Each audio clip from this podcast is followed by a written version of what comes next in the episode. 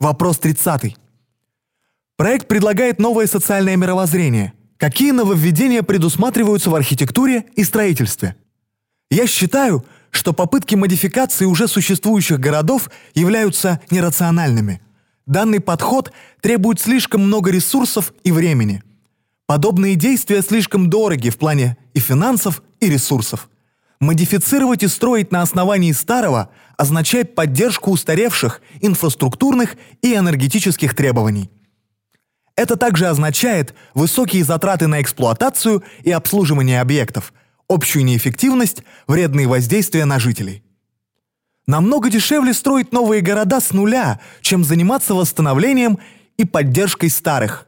Так же, как и намного эффективнее использовать самые современные производственные методы, чем модернизировать старые заводы. Если мы хотим покончить с загрязнением и отходами, в то же время поддерживать высокий уровень жизни, нам придется коренным образом изменить планирование городов, а также наш собственный быт и уклад жизни. Для достижения этой цели наши города, промышленные объекты, водные пути, энергетические системы, производственные и распределительные центры, транспортные системы должны быть перепроектированы и функционировать как единая интегрированная глобальная система – с учетом безопасности, чистоты и энергосбережения. Таким образом, мы сможем применить технологии для того, чтобы компенсировать дефицит ресурсов, обеспечить изобилие во всем мире и защитить окружающую среду. В новом обществе строительные технологии будут сильно отличаться от тех, что применяются в наши дни.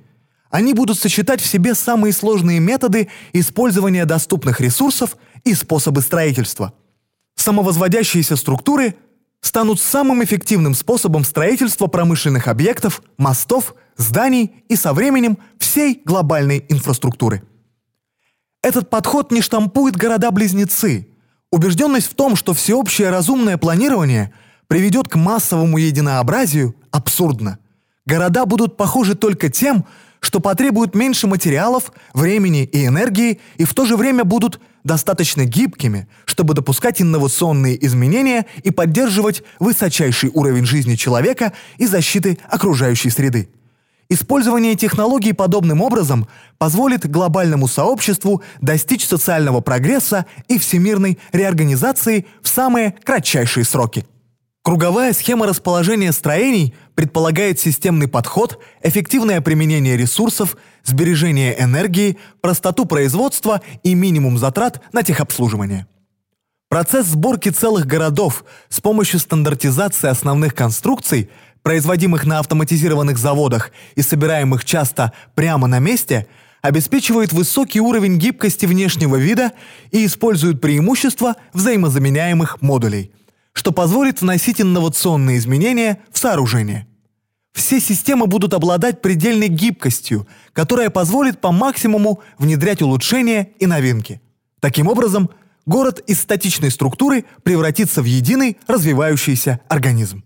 Даже в существующей денежной системе заново построить эффективные устойчивые города намного дешевле, поскольку проектируется только одна восьмая часть циркулярного города – а остальные части воспроизводятся на ее основе. Здания будут спроектированы для упрощения сборки и демонтажа. Внешний вид городов будет меняться в зависимости от предназначения. Каждый город будет уникален. Такой подход не сводит уровень жизни людей к самому низкому, обеспечивающему существование. Напротив, он делает доступным все прелести, которые только могут предложить современная наука и технология. Даже сегодня самые богатые люди не имеют такого уровня жизни, который возможен в ресурсоориентированной экономике.